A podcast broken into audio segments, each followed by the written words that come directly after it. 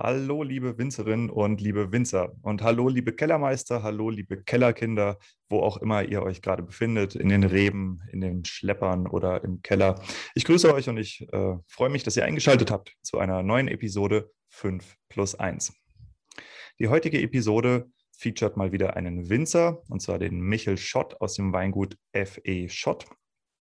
Äh, wir haben uns entschieden, das Ganze zweigeteilt zu machen, beziehungsweise ich habe mich dazu entschieden, denn die ursprüngliche Episode ist doch relativ lang geworden, weil wir ein sehr, sehr interessantes Thema besprechen und es gibt einen guten Zeitpunkt so in der Mitte, wo man das Ganze cutten kann. Deshalb kommt das jetzt in Form von zwei Episoden raus. Ein äh, kleiner Überblick, worum es geht. Der, Im ersten Teil, den ihr jetzt hört, spreche ich mit dem Michel über das Thema der Generationsnachfolge das ist bei denen im Betrieb eine äh, recht interessante Konstellation gewesen. Und zwar wurde der Betrieb von einer Doppelspitze, also Vater und Onkel, geführt und auch jetzt von einer Doppelspitze, nämlich Michel und seinem Bruder, weitergeführt. Das heißt, wir haben einmal das interessante Thema, wie macht man die ähm, Generationsnachfolge in Familien, wo mehrere Familienmitglieder äh, in der Geschäftsführung drin sind und wie machst du die Geschäftsführung an und für sich, wenn Geschwister untereinander miteinander klarkommen müssen. Das ist ein Thema, in das wir doch dann sehr tief eingetaucht sind. Genau, das ist der erste Teil.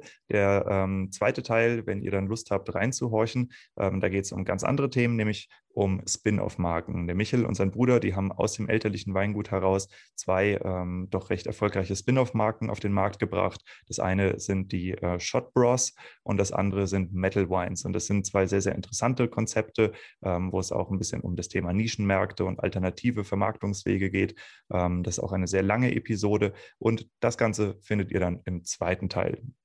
Es ist auch wie bei den letzten Episoden, falls ihr bis zum Ende da bleibt, bekommt ihr von mir noch eine wunderschöne Musikempfehlung dazu. Die Musikempfehlung und auch alle Show Notes und äh, Firmen und was alles so angesprochen wird ähm, im Laufe des Podcasts findet ihr auf der Seite von mir www.5 5plus1.blog und dort in den Show Notes zum Interview mit Michel. Das steht auf der Startseite jetzt, wo es rauskommt, am ersten Platz. Und ansonsten könnt ihr natürlich ins Gäste A bis Z gehen und dort einfach nach Schott Michel suchen und dann findet ihr die beiden Episoden da auf jeden Fall eingetragen. Das wäre es von mir. Ich wünsche euch viel Spaß mit der jetzigen Episode und hoffe, dass ihr dann auch zur zweiten einschaltet. Und jetzt gebe ich weiter an mich und Michel.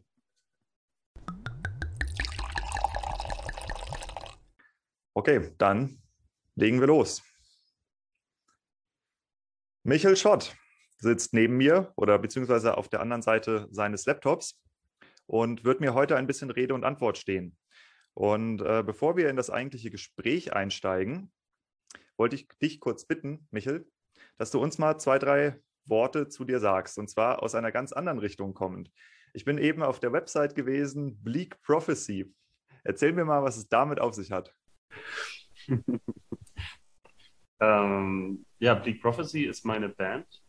Und ähm, ja, die mit, also ich bin jetzt seit, wie lange ist das eigentlich jetzt? Ich glaube 2007, 2000, seit 2007 ähm, spiele ich in der Band.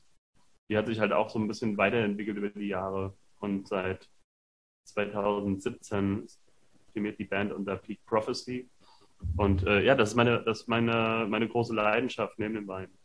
Also ich bin dort Sänger und jetzt seit Corona auch immer wieder mehr an der Gitarre und seitdem uns ein Gitarrist abgesprungen ist, spiele ich wahrscheinlich in Zukunft auch dort Gitarre.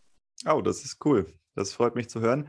Ähm, das weiß noch niemand, auch in diesem Podcast über mich, aber auch ich war lange in einer Metalband, allerdings als Schlagzeuger in meiner Schulzeit. Okay. Und äh, deshalb kann ich, kann ich mit der Musik tatsächlich auch ganz schön was anfangen. Also ich habe mir das vorhin mal durchgehört von euch und äh, gefällt mir ganz gut. Ich finde vor allem die Kombination zwischen Singen, ich glaube, Schauten und Growlen ist das, was du da machst, oder? Mhm, genau. Ja. ja. Machst du auch High-Pitch-Screams oder kannst du das? Nee, das kriege ich leider nicht hin. Ja, nee, ja. kann ich nicht. Ja. Also ich, nee, ich, kann einfach, ich kann clean relativ äh, hoch noch ähm, den Gesang hochziehen, mhm. aber, aber so diese, diese diese Fry Screams oder ähm, so, das, das, das schaffe ich leider noch nicht. Da muss ich noch ein bisschen dran arbeiten. Das ist Übungssache, absolut, ja. Nee, aber cool, also hat mir ganz gut gefallen. Und ich dachte, ich stelle jetzt einfach die eine Frage, die man einer Metalband niemals fragen, stellen darf. Welches Metal-Genre seid ihr? Ah ja, genau. ja, das ist, ähm, wir haben es, glaube ich, auf der Homepage unter äh, Straightforward Modern Metal äh, laufen. Das ist natürlich eigentlich auch kein uh, offizielles Genre, aber ich finde es halt auch irgendwie ein bisschen, bisschen schwierig, das einzu, einzuteilen. Aber das ist der Klassiker. Jede Metalband hat ein eigenes Genre. Ja, hm? genau, richtig. Nee, das finde ich, find ich, auch schon wieder finde ich auch schon wieder Quatsch. Ähm, aber also wir, wir bedienen uns auf jeden Fall aus Melodic Death Metal. Ähm, wir, ja, da ist, ähm, es ist schon viel Melodic-Anteil auch drin. Mhm. Und äh, ich komme persönlich mehr aus dem Progressive Metal. Mhm. Gerade die neueren Stücke, die haben auch ein bisschen mehr Einfluss da, äh, daher. Und ja, es gibt Songs, die singe ich komplett clean, andere, die ich, äh, wo ich nur schaute. Und das ist, mhm. ja, wir, wir, wir sind in der Band so unterschiedlich aufgestellt. Also äh, wir haben vom Manowar-Fan bis zum Dream Theater-Fan alles dabei und das, das zeigt sich dann auch entsprechend in den Stücken. Und ähm, ja, genau, deswegen kein, kein wirkliches, also wir machen Metal. Punkt. ja, man muss das Ganze nicht überdramatisieren. Ähm, das finde ich cool. Äh, aber es ist auch gleichzeitig, wenn man sich mit Metal ein bisschen auskennt, das hat äh, für Außenstehende hat das ja oft so ein bisschen diesen plumpen Charakter, ich hau mir wahnsinnig viel Dosenbier auf Wacken rein. Aber wenn du schaust, was musikalisch da drin ist und was für eine Technik und äh, Musikfähigkeit viele Metal-Musiker wirklich bis zur Meisterschaft, bis zum Exzess komplett ausrasten auf ihrem Instrument, das ist eine, äh, würde ich sagen, gehört Metal mit Jazz und klassischer Musik zu den absolut technischsten Hochdisziplinen, die du musikalisch äh, machen kannst. Also ich meine, klar, man kann in jedem Bereich kann man äh, Meisterschaft erlangen, aber die Häufigkeit der extrem guten Musiker ist im Metal schon auffällig.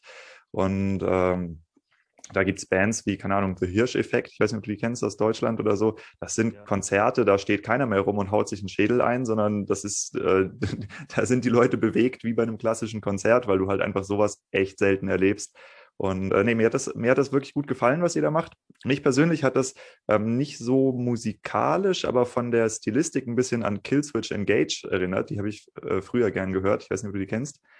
Weil die haben auch, die haben so eine, äh, haben so eine schöne auch Mischung zwischen äh, aggressiven Parts, wo du dich halt voll im Moshpit kaputt hauen kannst und äh, wirklich auch äh, melodischem, ganz ruhigem Gesang. Ne? Und das, äh, das kann was sehr Schönes sein und das kann auch eine, eine wahnsinnig tolle emotionale Spannung äh, erzeugen, die äh, gerade in jüngeren Jahren mich auf jeden Fall sehr mitgenommen hat. Deshalb freut es mich sehr, dass ich hier ein Interview mit einem Metal-Sänger führen kann. Ja. ja. cool. Das ist auch eine Überraschung für mich. Ich wusste das auch nicht, dass du Metal ähm, quasi ja. bist. Ja, nee, also äh, das, das gab es auch in meiner Zeit lange, lange, lange. Ja, cool. Ähm, genau, aber lassen wir das mal außen vor. Du bist nämlich nicht nur Metal-Sänger, sondern du bist auch in erster Linie Winzer. Und das ist das, worum es heute gehen soll. Wir haben verschiedene Themen, die für Michel wichtig sind. Ja, verschiedene Weingüter könnte man auch sagen oder verschiedene Marken. Und das ist der Hauptgrund, warum wir heute miteinander sprechen wollen, weil du hast aus dem elterlichen Weingut heraus, dass du, wenn ich das richtig sehe, mittlerweile übernommen hast und führst. Korrigiere mich, wenn ich da falsch liege. Ähm, hast du. Also, hm? Mit meinem Bruder zusammen. mit dem Bruder zusammen, genau, genau. Ähm, vor zehn Jahren mit eingestiegen, genau. Ja. Und äh, wir haben heute eigentlich hauptsächlich die Leitung. Und ähm, aber ähm, ja, also mein, äh, mein Vater ist aber auch noch im Weingut ähm, ja, also, das kann ich mir vorstellen. Genau, wir, sind, wir machen das äh, zu dritt. Ja, also, wir ja. machen das eigentlich mit mehr Leuten, aber so von der Teilhaberschaft ist es zu dritt. Mhm.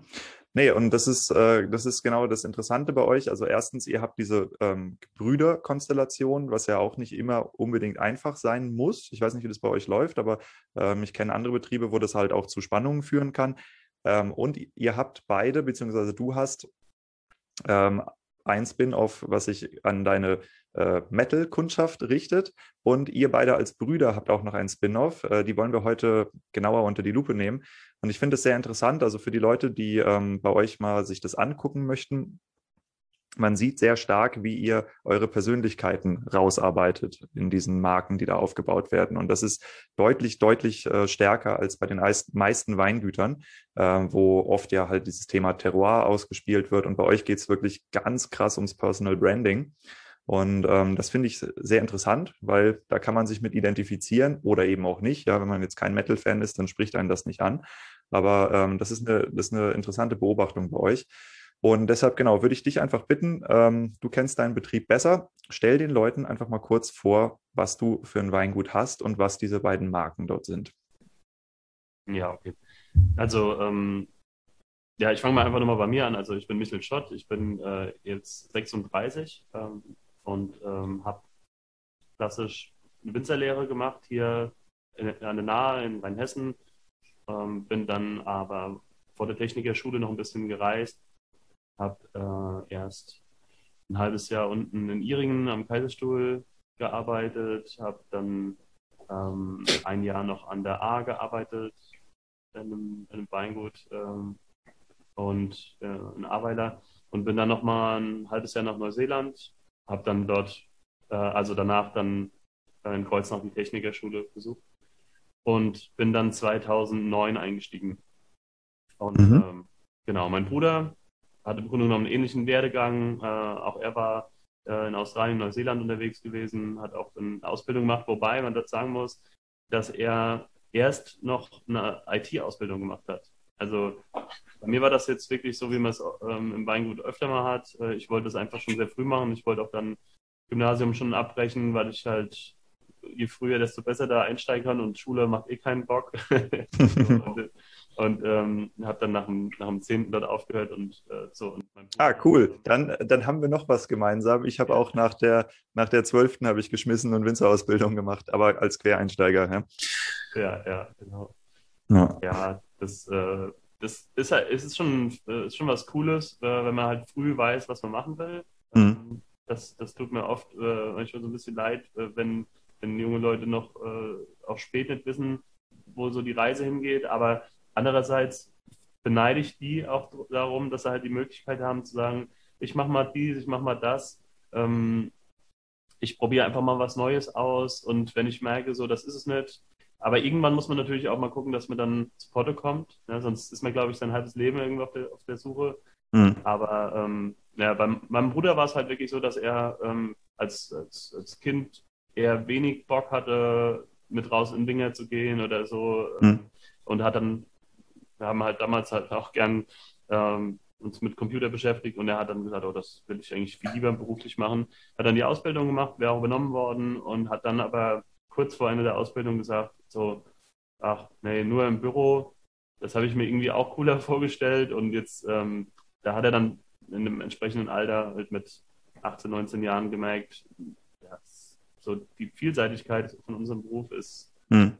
halt unbezahlbar und ähm, es geht halt nicht nur darum, dass man halt eben von äh, morgens immer früh in Wingert fährt, ähm, sondern man hat ja eben extrem viele Dinge, mit denen man sich beschäftigt.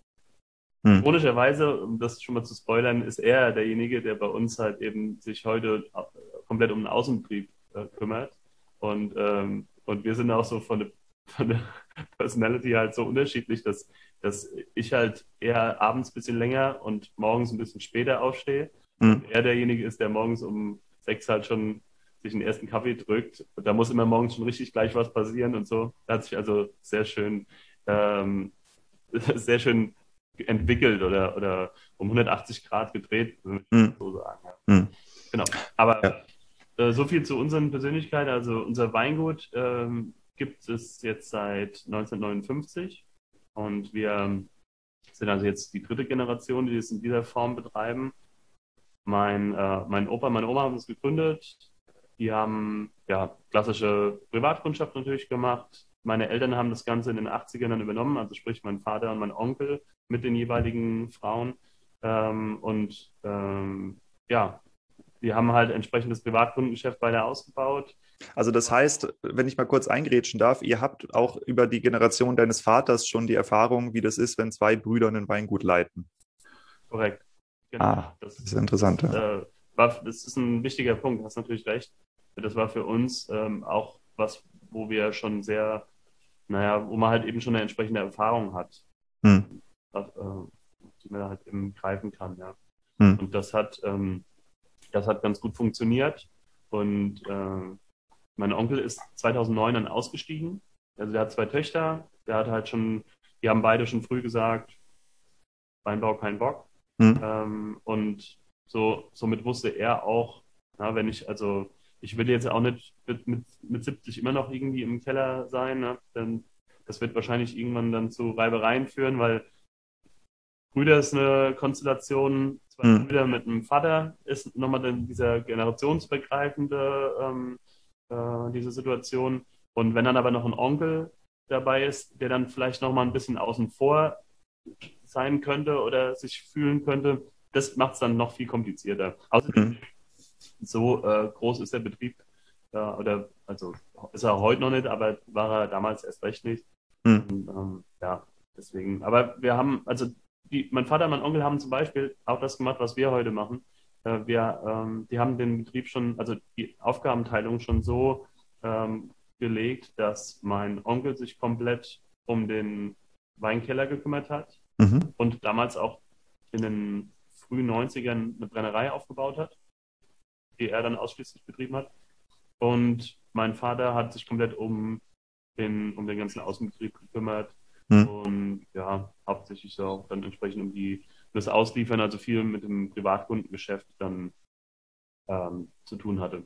Mhm. Und so machen wir das auch heute. Ja, also ich, ich kümmere mich äh, komplett um den Weinkeller, habe also damals den Part dann vom Onkel übernommen ähm, und ich brenne jetzt zwar nicht, aber ich kümmere mich dafür äh, umso mehr um diesen, um den ganzen Part äh, Marketing und mhm. vor allem um die äh, Veranstaltungen, die halt bis Corona kam, dann doch immer mehr wurden.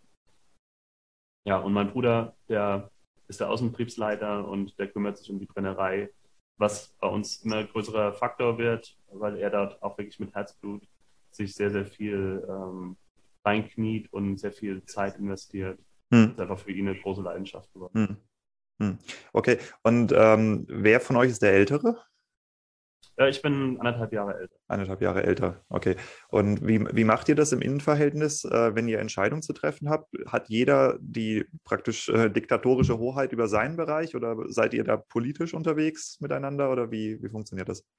Auf jeden Fall äh, politisch. Ähm, das, das, das ähm, wir, wir führen, jeder hat seinen Bereich, aber wir führen zusammen ein Weingut und ähm, das ist einfach das A und O, dass jeder mit dem anderen halt, äh, also mit der Ersche Entscheidung des anderen auch leben kann. Mhm. Äh, es kommt natürlich jetzt auf die, darauf an, wie, wie, äh, wie detailliert diese Entscheidung ist. Ja? Also mhm. wenn ich jetzt im Keller sage, ich will jetzt irgendwie ähm, mir zwei neue Pumpen holen, oder irgendwas Neues rausgekommen ist oder eine neue Technik, weil ich schon da pumpen will, dann bestelle ich die. Da, da wüsste ich sowieso, dass ich da offene Türen einrenne. Also es, eine, äh, es ist eine große äh, finanzielle Investition. Ja, mhm. Wir besprechen das sowieso. Ja, aber ähm, ich, ich weiß ganz genau, dass ich jetzt hier, wenn ich jetzt sowas machen möchte, dass ich da nicht irgendwie jetzt äh, ähm, mit irgendwas rechnen muss, wie von mir, oh, die Alten tun es doch auch noch oder so, ja. Also mhm. genau, umgekehrt,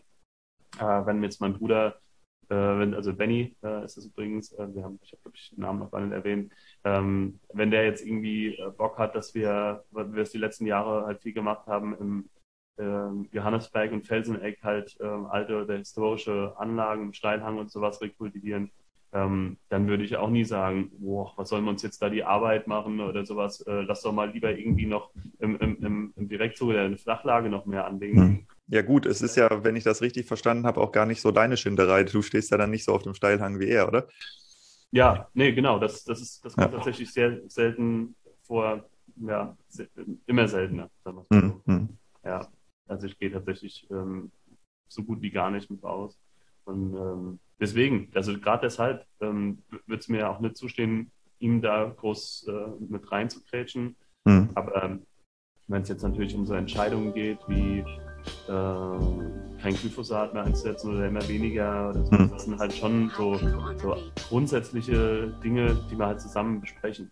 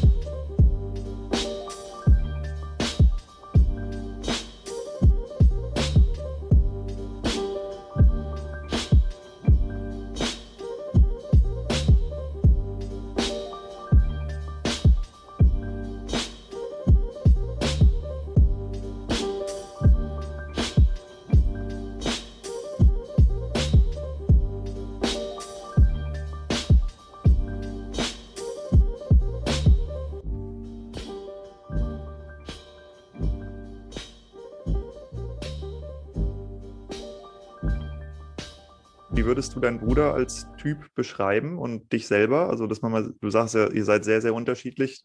Eure, eure eine Website äh, von dem einen, von der einen Marke Shotbros, äh, die zeigt das auch, aber äh, sag das mal in deinen Worten, dass die Zuhörer sich das vorstellen können. Ähm, ja, also wie soll ich sagen? Ähm, also wie gesagt, wir sind sehr unterschiedlich. Der, der, der Haupt, der Hauptpunkt. Also ich bin, bin vielleicht ein bisschen geduldiger, experimentierfreudiger ähm, und, und ähm, habe die Ruhe weg. Das macht, das macht ihn manchmal wahnsinnig. Ähm, und ähm, mein Bruder ist jemand, der einfach wirklich gerne strukturiert an der Arbeit rangeht, der ähm, sukzessive ähm, seine Sachen wegarbeitet und, und äh, dann einfach sich bisschen Freiraum auch schafft für und, und damit er sich halt eben sagen wir mal, nachmittags um die Brennerei kümmern kann. Das mhm. geht halt morgens früh los und dass in Weinberg alles soweit gemacht ist, äh, was, was dringend gemacht werden muss. Und ähm, ja, und ich bin halt jemand, der sich dann zwar vornimmt, dass man mal im Keller anfängt, aber ich dann irgendwie nachts einfällt, äh, oh Mist, ich habe noch ein paar E-Mails zu beantworten und mhm. das liegt jetzt schon ein, zwei Tage, ich muss jetzt da erstmal dran gehen. Und dann ist es halt mittags drei Uhr, bis ich aus dem, aus dem Büro rauskomme und dann äh, fange ich erst im Keller an mhm. und, und, bin dann aber auch manchmal bis 10, 11 Uhr abends im Keller. Und beim Benny wenn es dann mal 7 Uhr ist und dann hat er auch seine 12, 13 Stunden drauf, dann ist auch irgendwann, dann muss einfach mal Feierabend sein. Mhm. Er ist dann eher äh, abends gern mit, mit seinen Kumpels irgendwie unterwegs oder, oder, oder macht halt was Privates und ich habe halt auch abends, wie gesagt, jetzt, wir waren immer sehr, sehr viel auf Veranstaltungen unterwegs. Ich hoffe, dass das auch ähm, dann mal bald wieder losgeht. Dann bin ich auch nicht nur Wochenends unterwegs, sondern auch unter der Woche manchmal zwei, drei Tage weg. Ich habe halt so einen ganz unregelmäßigen ähm, Ablauf, hm. also Tagesablauf. Und bei, ihm ist äh, alles wesentlich strukturierter. Das hm. ist eigentlich so der, äh, würde ich sagen, der Hauptunterschied bei uns. Ja, aber das ist ja vom Prinzip ist das ja auch eine totale Stärke. Also man, man sagt ja gerade auch aus dem normalen unternehmerisch Denken äh, kommend, dass Teams, wo du praktisch so ein, äh, ein, kreatives Genie und einen total strukturierten Menschen zusammen hast, die sich gegenseitig respektieren können und zusammenarbeiten, dass das eine Naturgewalt entfesselt. Ja, also äh, weil du hast, hast dieses, wie du gesagt hast, du bist ein bisschen experimentierfreudiger, aber du hast auf der anderen Seite einen, auf den du dich blind verlassen kannst, von morgens bis abends, egal bei welchem Wetter, egal an welchem Tag. Ja.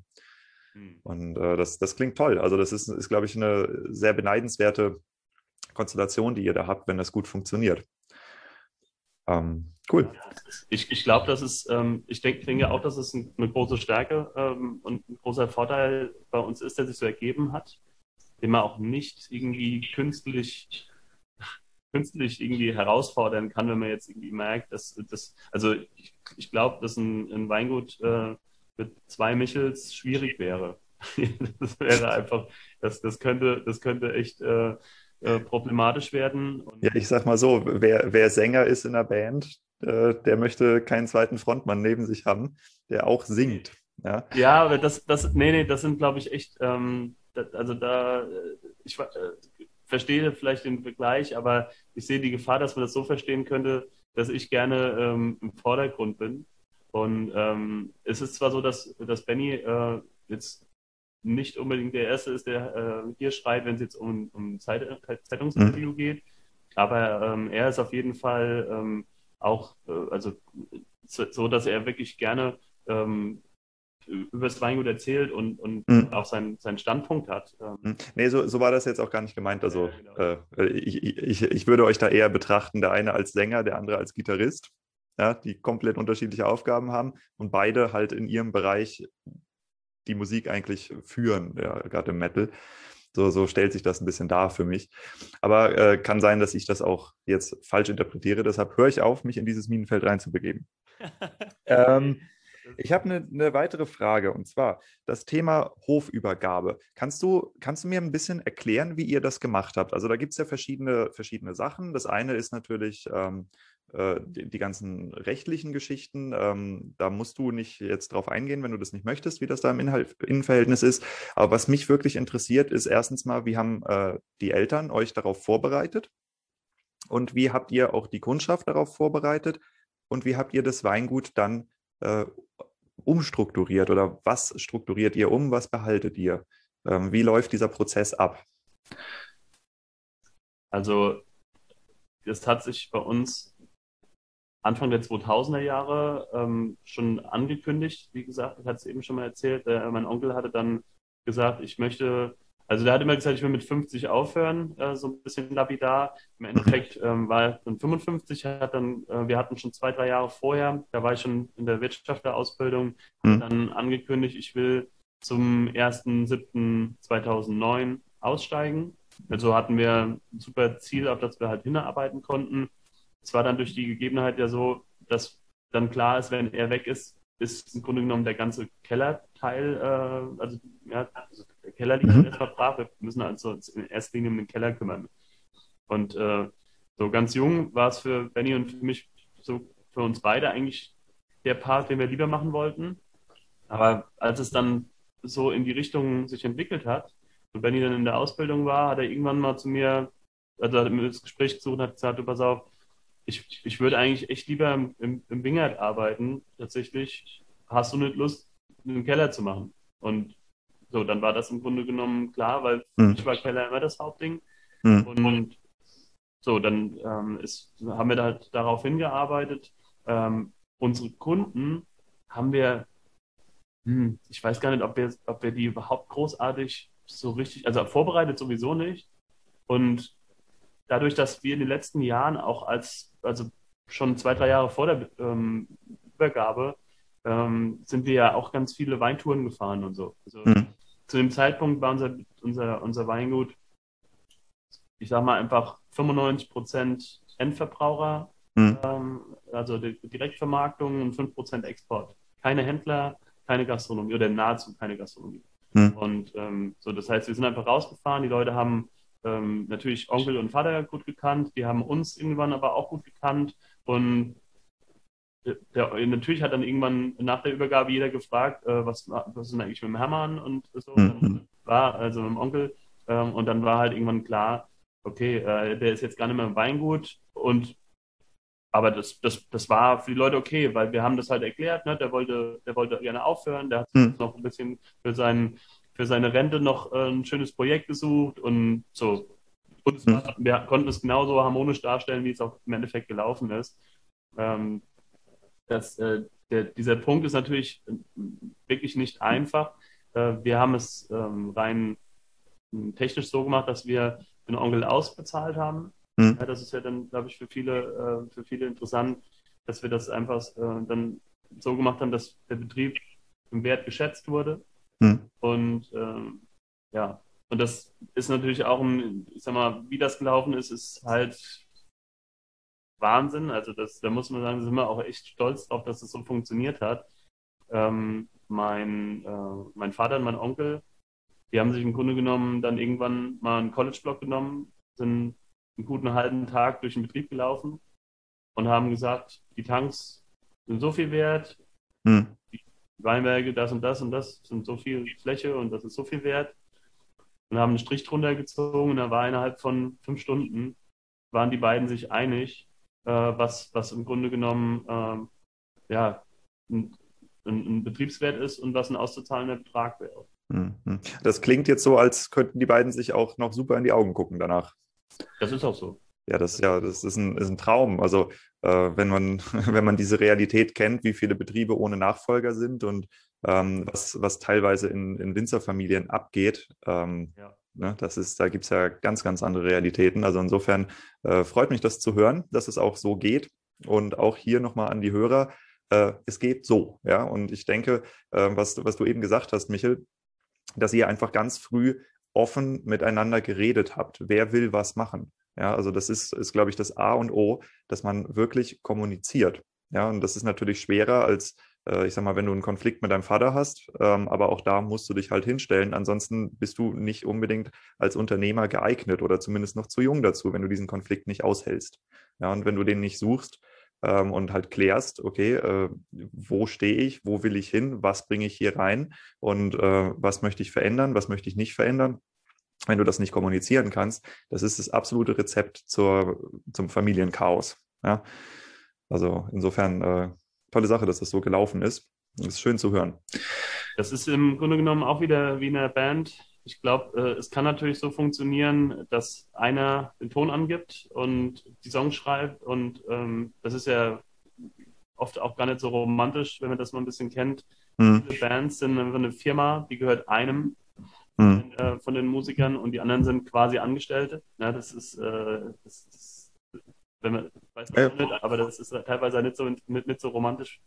Ähm, aber viel schöner und viel besser sind, äh, gefallen mir auch die Beispiele, ähm, wie du sie ähm, bei Rammstein oder sowas zum Beispiel hast. Mhm.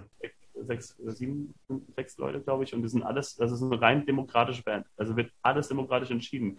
Was mhm. natürlich dafür, dazu führt, dass jeder auch mal zurückstecken muss. Mhm. Aber andererseits ist es eine der wenigen Bands, die seit 1993 oder sowas, glaube ich, jetzt einfach konstant im gleichen Gründungsline-Up besteht. Das ist, einfach, mhm. das so, so Beispiele gefallen mir unheimlich gut und ähm, die motivieren mich auch dazu, dass man halt immer wieder auch halt sagt, okay, ich muss auch einfach, ich muss auch immer mal wieder äh, zurückstecken. Ich kann nicht immer darauf pochen, dass es so gemacht wird, wie ich mir es vorstelle. Mhm. Und ich will das auch nicht ähm, jetzt zu sehr romantisieren. Auch mein Vater und mein Onkel, die hatten sich äh, auch nicht, die waren auch nicht immer mit allem grün. Die haben, mhm. die sind, die, die haben 60 Jahre fast zusammen gelebt. Ja? Mein Onkel ist, glaube ich, sieben Jahre älter.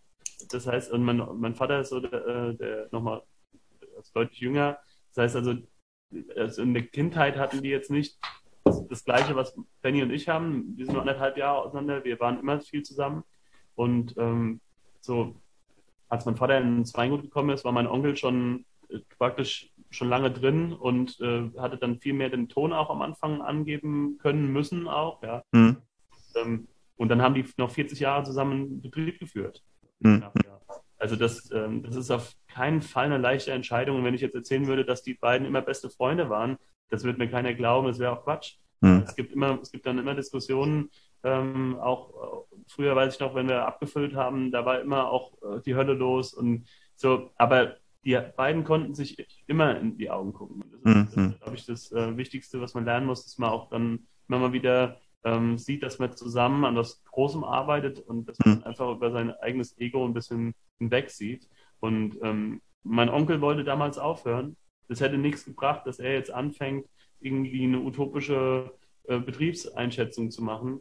Und wenn dann später noch Notare und Gutachter und alles dazugekommen wären, dann hätten die beiden sich total verworfen wahrscheinlich.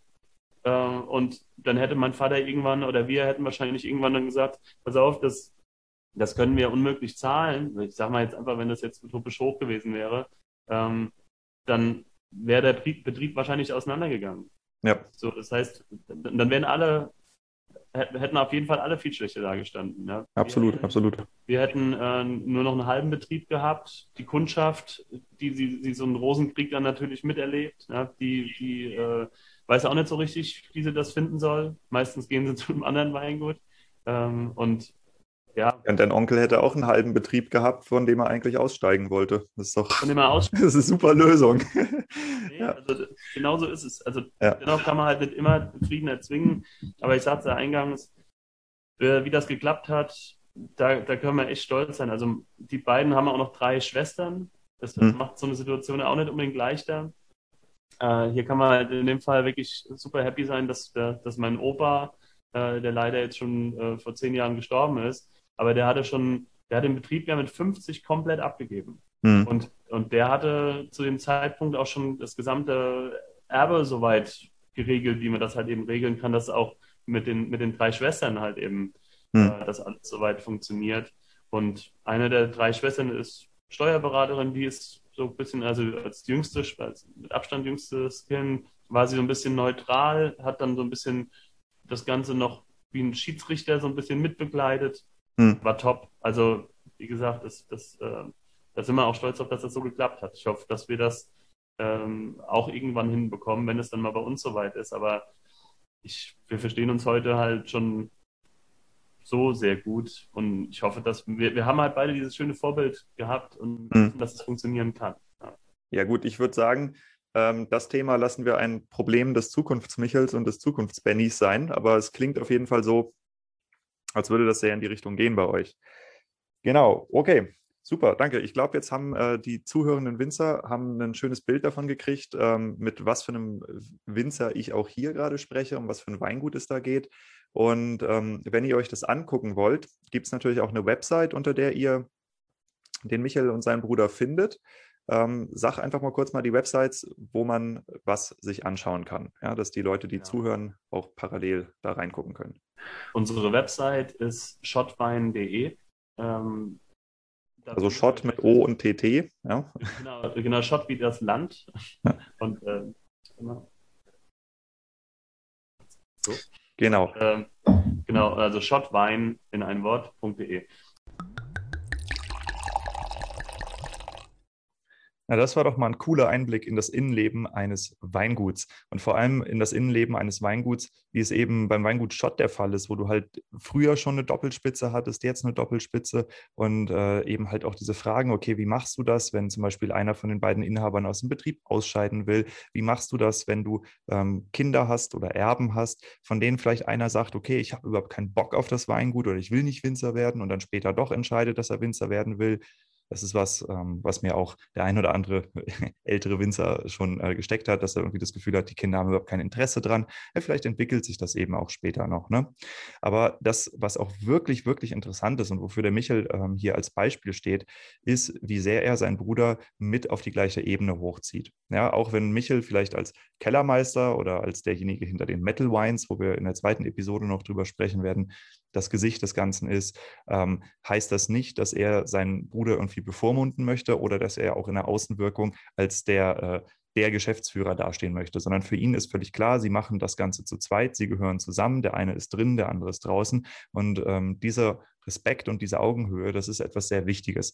Und äh, wenn du zum Beispiel, lieber Hörer, liebe Hörerin, ähm, Geschwister hast, die in das Weingut auch noch reinkommen werden, die etwas jünger sind, äh, nimm dir hier ein Beispiel. Ja, weil wir leben in einer Zeit, wo es eigentlich nicht mehr so gut ist oder nicht mehr so gut funktioniert, wenn du so einen autokratischen Alleinherrscher in einem Weingut hast, sondern es sollte eigentlich eine Konsensbildung da sein. In einer Firma sowieso, in der Familie auch. Und gerade wenn Familie und Unternehmen verwoben sind, ja, weil dann ist man über die Firma in der Regel noch enger aneinander gebunden, als wenn man geheiratet hätte. Äh, das sind Entscheidungen, die da getroffen werden und auch, äh, wo ihr das Leben eurer äh, Familienmitglieder mitbestimmt, wo es eben sehr, sehr wichtig ist, dass diese Augenhöhe und dieser Respekt, so wie der Michel ihn hier ausdrückt, da sind und funktionieren. Dann kann das Ganze auch wirklich florieren und du hast das beste Team, was du dir vorstellen kannst. Die Musikempfehlung heute, äh, wie könnte es anders sein, ist äh, weder Techno noch Hip-Hop, sondern ich werde euch in den Shownotes auf ähm, die Seite von Michel verweisen, wo ihr in die Musik reinhören könnt. Ist ja klar, dass wir mal gucken müssen, was er da auch macht. Und ansonsten ähm, würde ich sagen, wenn ihr nichts Besseres zu tun habt oder wenn du nichts Besseres zu tun hast, bleib einfach dran. Die nächste Episode wird direkt im Anschluss hochgeladen und released. Das heißt, die müsste für dich jetzt auch direkt verfügbar sein und einfach kommen, solange du nicht die Playlist bunt durchwürfelst. Genau, und in der zweiten Episode sprechen wir dann über das Thema Spin-off-Marken. Da haben Michel und sein Bruder nämlich auch ganz ordentlich was hingelegt und äh, eine sehr interessante Geschichte zu erzählen. Und wir sprechen noch ein paar andere Themen an, die ich jetzt aber hier noch nicht verrate. Insofern hören wir uns gleich wieder.